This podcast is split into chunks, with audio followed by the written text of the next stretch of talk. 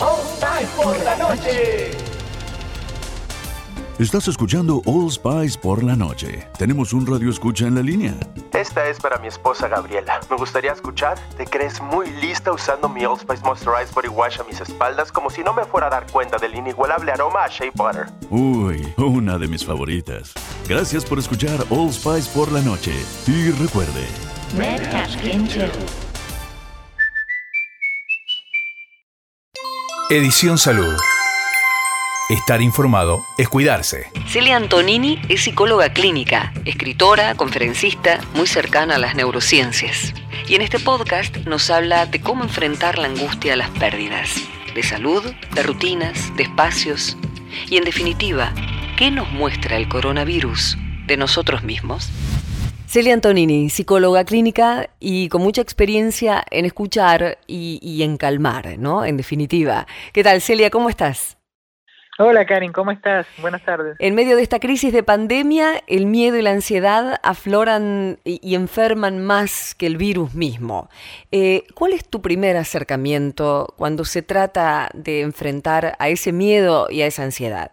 Eh, mira, una pandemia nos pega en el talón de Aquiles a todo el mundo.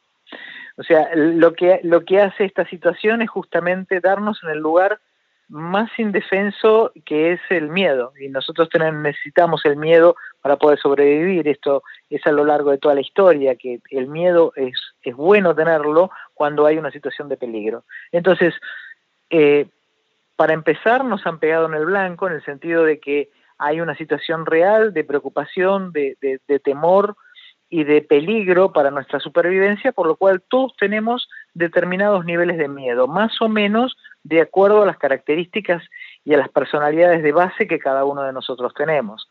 Son gradientes, son dif- diferentes grados de, de temor, algunos muy bajos, algunos que le restan importancia y otros muy altos. Tanto el más bajo como el que le resta importancia es, es algo que vulnera también, porque en definitiva él dice, no me va a pasar, no, yo soy sano, eh, no estuve en contacto con nadie y salgo y voy por la vida. Tan, tan ese miedo como el, el más extremo que nos angustia profundamente es también muy dañino en, en definitiva, ¿no? Para la salud es muy dañino cuando se mantiene a lo largo de mucho tiempo. O sea, si vos tenés miedo un rato, no pasa nada.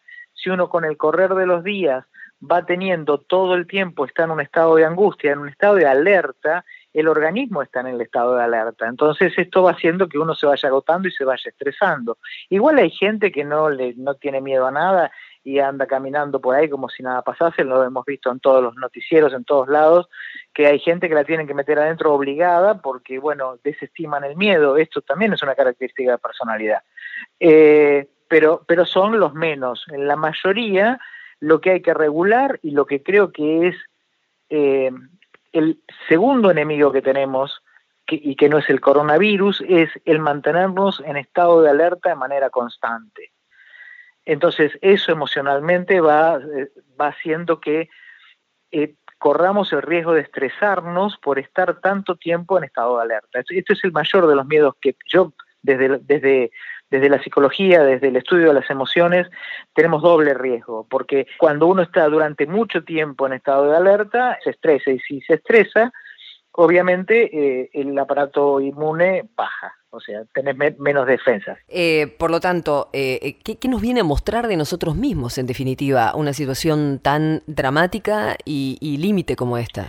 Mira, podemos usarla. Yo, yo soy una convencida y, y los mejores especialistas en el mundo están viendo esto, eh, que una situación como esta a nivel global, que excede, eh, nos excede a nosotros como país, eh, puede, puede generar, puede ser una gran oportunidad, una gran oportunidad para ser mejores personas, una gran oportunidad, porque te da la posibilidad de ser solidario, de que si te compraste 10, 10 frascos de alcohol en gel y tu vecina no tiene, que le des uno, o sea, estamos aislados socialmente, pero esto puede ser un factor para que emocionalmente estemos más cerca del otro. Y esto me parece que, de la crisis yo, yo sacaría esto, como diciendo, ni años de, de, de, de políticos, eh, por lo menos en la Argentina, ni, ni años de, hablar políticos pueden unir tanto como esto, que, que bueno, que, que puedo hacerlo inmediatamente, ¿no? El otro, o sea, cuidarte vos, cuidar al otro y,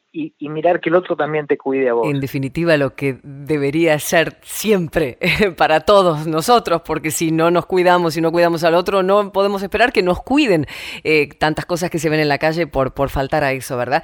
Vos dijiste, la falta, el, estrés permanente y continuo provoca un estado de alerta que se sostiene en el tiempo y eso es lo que enferma, el estrés sostenido en el tiempo, el, alerta sostenido en el tiempo. ¿Cómo cortarlo, Celia? A quien tiene, no tiene la posibilidad de consultar eh, o el que está sintiendo mucha inquietud en su vida y nada lo está calmando por estas horas. ¿Qué preguntas se tendrían que hacer? Hay, muchas cosas que se pueden hacer, las más rápidas, te digo. Eh, primero, eh, identificar la emoción. Si uno lo que tiene es miedo, ahí buscar a la persona adecuada. A veces uno, hay dos maneras de bajar el miedo por vos misma, o sea, haciendo cosas, y eso tiene que ver con tener pensamientos que te puedan calmar, cosa que alguna gente no lo puede hacer, eh, hacer respiración, hacer mindfulness, hacer alguna cosa que cambie la cantidad de oxígeno que llega al cerebro y eso cambia porque cada emoción va acompañada de un ritmo respiratorio, entonces si cambiamos el ritmo respiratorio, cambiamos la emoción, eso quiere decir que podemos bajar el nivel de miedo que tenemos, y la otra, quienes no pueden o no saben hasta el día de hoy, no por el coronavirus, sino porque en general no están acostumbrados a manejar sus emociones, eh, yo lo que más rápido creo que uno puede hacer es buscar a la persona adecuada. Viste que siempre uno dice, yo, yo digo, tengo miedo, siempre hay alguien que yo sé que me va a calmar puede ser mi marido, puede ser una amiga, puede ser una prima, puede ser... Hay gente que naturalmente para nosotros, para cada uno en nuestra vida, si le decimos estoy asustada o tengo miedo, tienen esa palabra que nosotros necesitamos. Algunos nos ponen más nerviosos. Claramente. claro, pero, pero, pero tenemos que poder identificar esa persona que nos puede ayudar y tenemos que decirlo.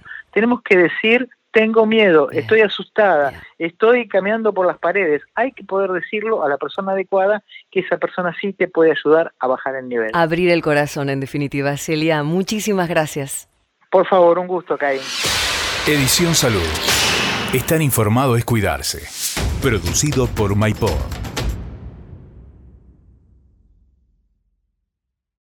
Carlos Alfredo. Tu mamá vino por una semana. Ya hace un año que vive con nosotros. Hasta trajo sus gatos. ¿Y yo qué puedo hacer? Lo que puedes hacer, Carlos. ¿Y él quién es? Es Miguel, nuestro experto de TurboTax Live. Como tu suegra hace un año que vive con ustedes, you can claim her as a dependent y así obtener esa deducción de taxes extra. Hacer taxes puede parecer dramático. Por suerte, los expertos bilingües de TurboTax Live te ayudan a obtener el máximo reembolso sabiendo que tus taxes están bien hechos. You do your thing, we've got your taxes. Intuit TurboTax Live. La preparación de taxes y la aplicabilidad de las deducciones varían según el individuo.